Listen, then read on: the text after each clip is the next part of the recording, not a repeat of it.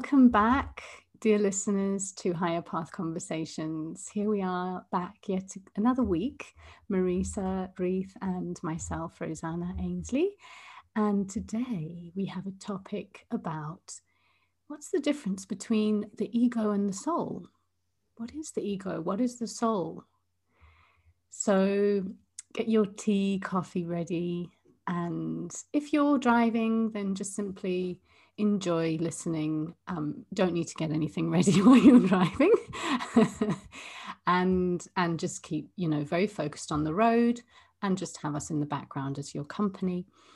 And if if you're at home, yeah, find yourself in a comfortable place, and and let's dive in. So Marisa, can you introduce yourself as always? And yeah, so first, thank you everyone for joining us another week. And today's topic, I find it very important because it is a very typical question like, when, when do I know that is this voice coming from the soul or from the ego? Um, you know, even today, uh, after after working, you know, in years, um, I can, there are still moments where I'm like, this is coming from the ego or from the soul. So it's a very important topic. And my name, for those who don't know me, I'm Marisa Ruiz. I'm a transformational coach and I blend neuroscience with energetic work and spiritual work. And what I do as a truth speaker is I intuitively guide my clients to embody self love and sovereignty. Mm. And I think you haven't introduced you, Roseanne. I'll go ahead too, yes. So I'm Rosanna Ainsley, and I'm a, an awakening coach, an astrologer, and a, a mindfulness instructor. And I support people to step into their awakened version of themselves. And what does that mean? That means from a place of being in more at the effect of things, thinking that life is happening to you versus for you. So I take you from that life is happening to you to life is happening for you. So life is a gift for you and how you can live it fully and own your life. So yeah, here we are. Shall we so, Rosanna, what would you say when what do you think that we mean in general when we talk about the soul mm. so after quite a few years of connecting with what soul is for me um, this started back in 2010 2011 where i became aware of a part of me that's limitless a part of me that has a deep wisdom and it's indestructible. It's a part of me that can never be destroyed and that holds lifetimes of information and and wisdom as i said before and so there's a little exercise i love to to share with people for you to kind of connect with with what soul could be for you and that is if you take a, a deep breath in and you hold your breath, in that space of holding, that's the space of your soul. And as you breathe out, hold your breath again. And in that space of complete stillness is where your soul lies and is connected. So you can work on, you know, what's my message from, from my soul today? So we each have our own soul, and it comes at a certain point when we're so there are many um, studies there's literally um, spiritual studies that that say that we um, we're a soul we choose the life that we've come to live here to get some experiences to get some deep learnings like deep learnings like forgiveness, patience, compassion, the, you know, the deepest values of who we are as human beings. And to and to also know that the soul, while our mum is, is holding us and she's pregnant with us, we go in and out to see whether we want to stay. So the soul, you know, it gets to a point, I think it's the fifth month of pregnancy when the soul goes, yeah, okay. And then the soul is then in in the body, in the baby's body. And and and when we're born, then it's the final moment of the soul saying, yes, okay, I'm I'm staying. I want to take this journey. Yeah. And so it's that part of us that wants to have a very a very conscious experience. Okay. Yeah, so that's a bit of I think I would to to put some contrast, if mm-hmm. you want, Rosanne, yeah. I would then now go on and, and explaining the other hand, like um just 11 11 right now. And the other hand would be like what's what's the ego, yeah. right? Mm-hmm. So, and the ego, I mean, we can all relate to our egos because um, most of us, for most of our lives, we've been ruled by our ego. And, you know, in the spiritual development and self development, um, uh, you know, sector, or um, usually it can happen that we have this like negative thinking and you know oh you know you should get step over your ego and and release your ego right. and let it go and things like that. Mm. um, i personally have a, a, a different view. Like i believe that our ego is is necessary. Is necessary for the human experience. Because just imagine um, yourself that you come as Rosanna just explained as a perfect being, you know, as this soul which holds the knowledge, which holds would be, you know, if you can call it, because this is not about a specific religion. So just make it yours. If you can, if you want to call it universe or source or spirit or God, um, make it your own. Okay. This is a very personal journey.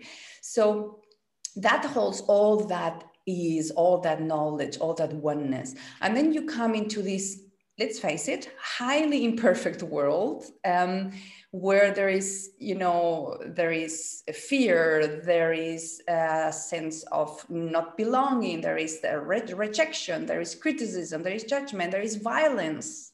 There's control. Mm. There's control. So if you came, it would probably be pretty much unbearable to feel all of that with that high, incredibly higher level of consciousness while having a body that you can't control. It would be an incredibly painful experience. So then, you know, what is being told is that in a way you forget. Huh? And you then start building your ego. Your ego is a mechanism, it's an, is an adaptative, adaptative or adaptation mechanism? Adaptation mechanism. Oh, thank you. It's an adaptation a mechanism that we develop in order to adapt to into our environment. Mm. You know, it's not going to be the same what I need to develop, you know, what characteristics, what identities, what personalities, um, what um, thoughts and beliefs I'm going to need to develop. If I'm, for example, in a family with a high level of um, violence, mm. as if I am in a, in a family with a high level of peace, love, and conscious conversations. You know, it's not gonna be the same. So I'm gonna adapt to that and create my this ego Okay, so that would be in very general. We don't have the time, you know, this is a topic we could talk for months. Mm-hmm. So, of course, don't expect that we can give you like the whole information. This is just giving some bullet points in a sense. Mm-hmm. So, that's the, the, and how do we know, how do we recognize that voice? Well, one main thing is because the ego believes in separation, whereas the soul doesn't for the spirit for the spiritual in the spiritual realm there is no separation between you and me or between anyone or anything. It could be in a way you could see it as what we're experiencing here would be like the matrix mm. right? And the ego does not believe that. So see where you're at and be okay. You know we're fine if you don't agree with us. I i wouldn't have agreed with myself 15 years ago. I would have listened to this and say well she's talking woohoo and wacky because i came from a very mind oriented and analytic place. And um, i bring here the neuroscience and trust me i i've experienced this again and again. So but you know just allow yourself to have experience. Mm, yeah. so that would be one thing this separation feeling from the ego and you know that i'm different from the others. So then then we start the competition. We start comparing. We start being afraid being insecure and so on. And then of course you know we start being programmed.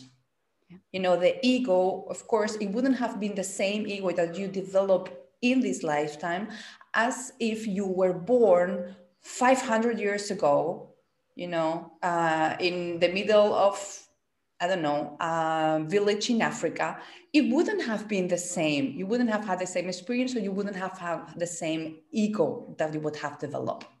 Yeah. Yes. Okay. We could go a lot on that, but I think that will be um, for starting yeah. off. And and I I love you know how you mentioned that the ego is, is there to keep us safe and and it always reminds me of also so we, we were going to talk about also how we know that whether we're talking from the ego or from the soul right? And so the ego is defensive. The ego wants to prove a point. The ego wants to um, convince you of something.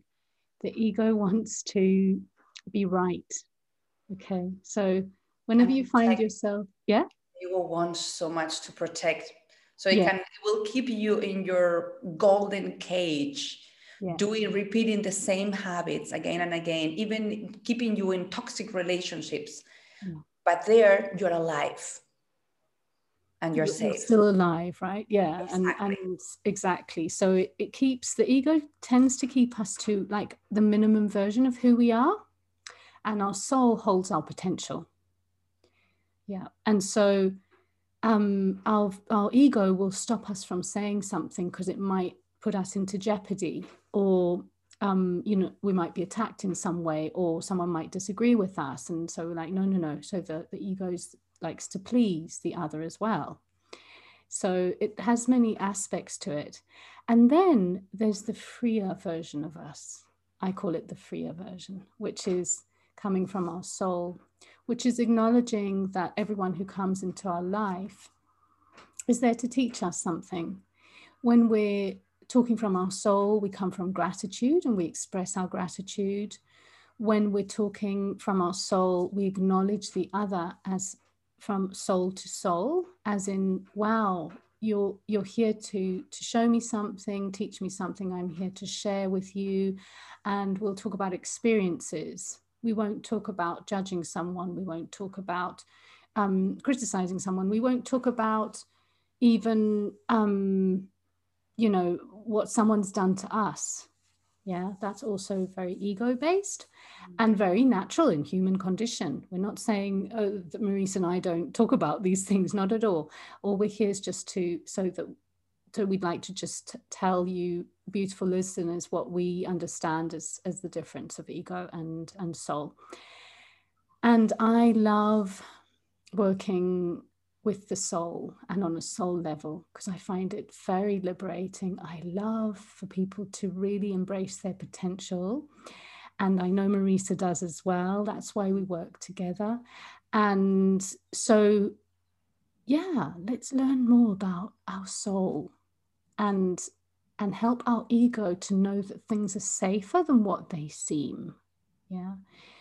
And yeah and marisa earlier on was telling me about about, about a conversation she had yesterday with someone and they wanted to present a project um, with another colleague and how how you noticed there was there was tension in the air. And so then you chose to speak more from your soul um, in that conversation and so it was much easier yeah that shifted the energy literally mm, shifted yeah that's the thing that the ego does when we get defensive then if the other uh, egos from the other people around us are not awakened yet they will wake up mm. as soon as we start getting defensive. And that's when we get easily into a power struggle, for example.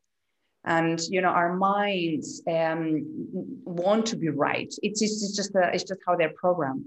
Yeah. So it's also about, for me, mm, leading from the soul is about taking responsibility taking full responsibility of yourself, your life, your decisions, your reactions, and if they are reactions, work on making them responses instead of reactions.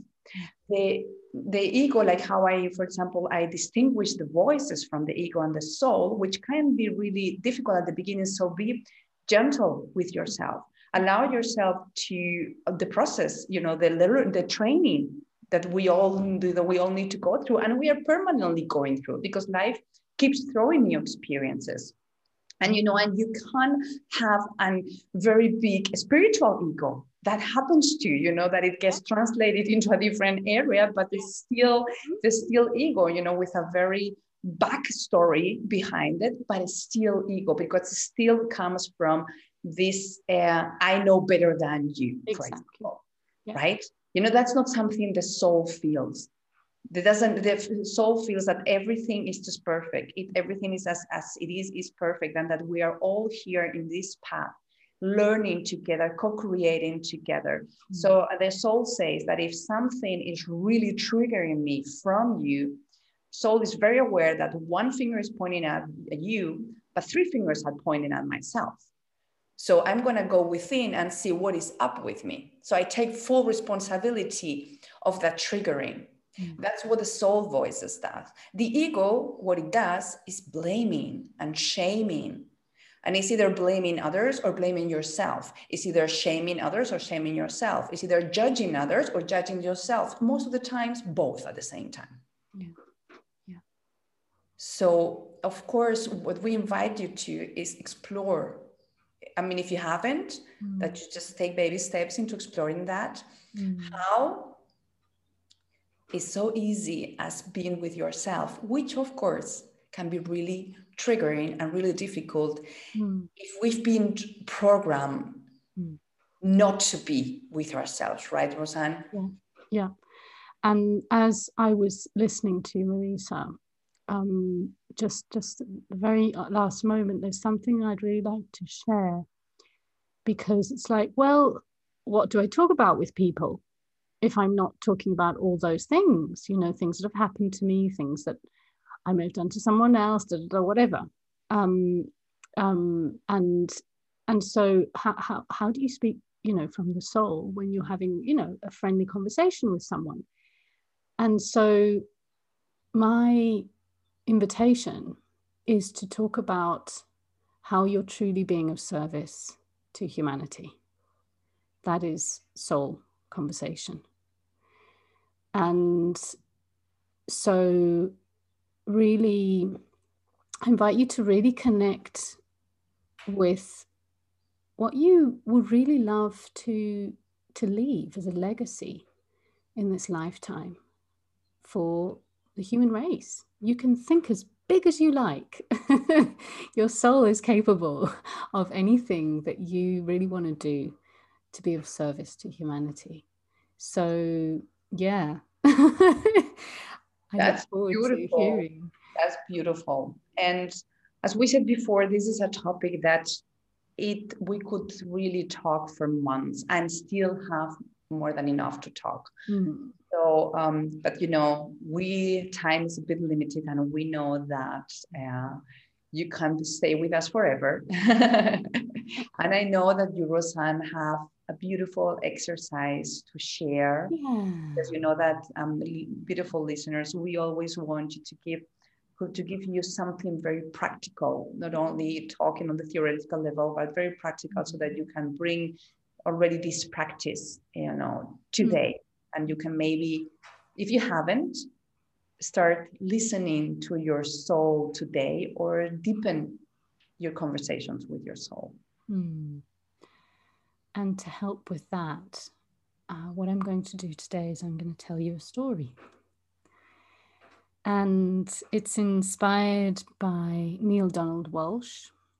He's written he's he he's written the books of conversations with God, one, two, and three, I think, and he has a couple of short stories, or maybe more than a couple. But there was one of them that really honed in for me back in 2011. And it's a story about the soul and the sun. And so one day there was this little soul, and he runs up to God and he says, God, I know what I am. I finally, I got it. I know what I am. And God says, Oh, yes, do you? And he says, Yes, I'm the light. And God says, Absolutely. Yes, you are. Welcome. Yes, you're the light. And so then the soul goes, Oh, and now what? Okay, I'm the light. Yay, I'm the light. But but now what? And so God says, Well, there's nothing else I can teach you because th- th- that's it. You've got it. You're the light. And so another soul listens to the conversation nearby and says, I'll help you. I can help you to have a different. Do you want to have an experience? Do you want to learn something new? And the soul says, Would you really do that for me? And he says, Yes, absolutely. He said, I'm going to help you learn and experience forgiveness. And the soul was over the moon and really excited. Really? Would you really, really do that for me? And the other soul says, Yes, of course. And the soul says, Okay, but, but how, how are we going to do this? It's like, we're here, we're all light, we're with our with our ah, oh, with our source, and we're happy, we're just feeling good. And the other one says, Well, we need to go down to earth for that. And the soul says, Oh, that could be an adventure. And the other soul says, and I'm going to have to do something so, so awful, so, so bad to you for you to be able to learn forgiveness, true forgiveness. And the other soul is like, wow, would you really do that for me? And he says, yes, but under one condition that you always remember who I truly am. And that's the story. Mm. I've listened to the story more than once, and it still um, it's always touches me. It's always touching. Thank you so much, Roseanne, and thank you so much, listeners, for being spending time one more week with us. You know, we do it in both languages, Spanish and English. So if anyone wants to practice any of those, you can then check for the counterpart in in Spanish. That one had been released already. Yeah. And then see you next week again. Um, mm. And have a great time. And of course, listen to your soul. Yes. And remember that we're all light. Thank you, beautiful listeners, and speak soon.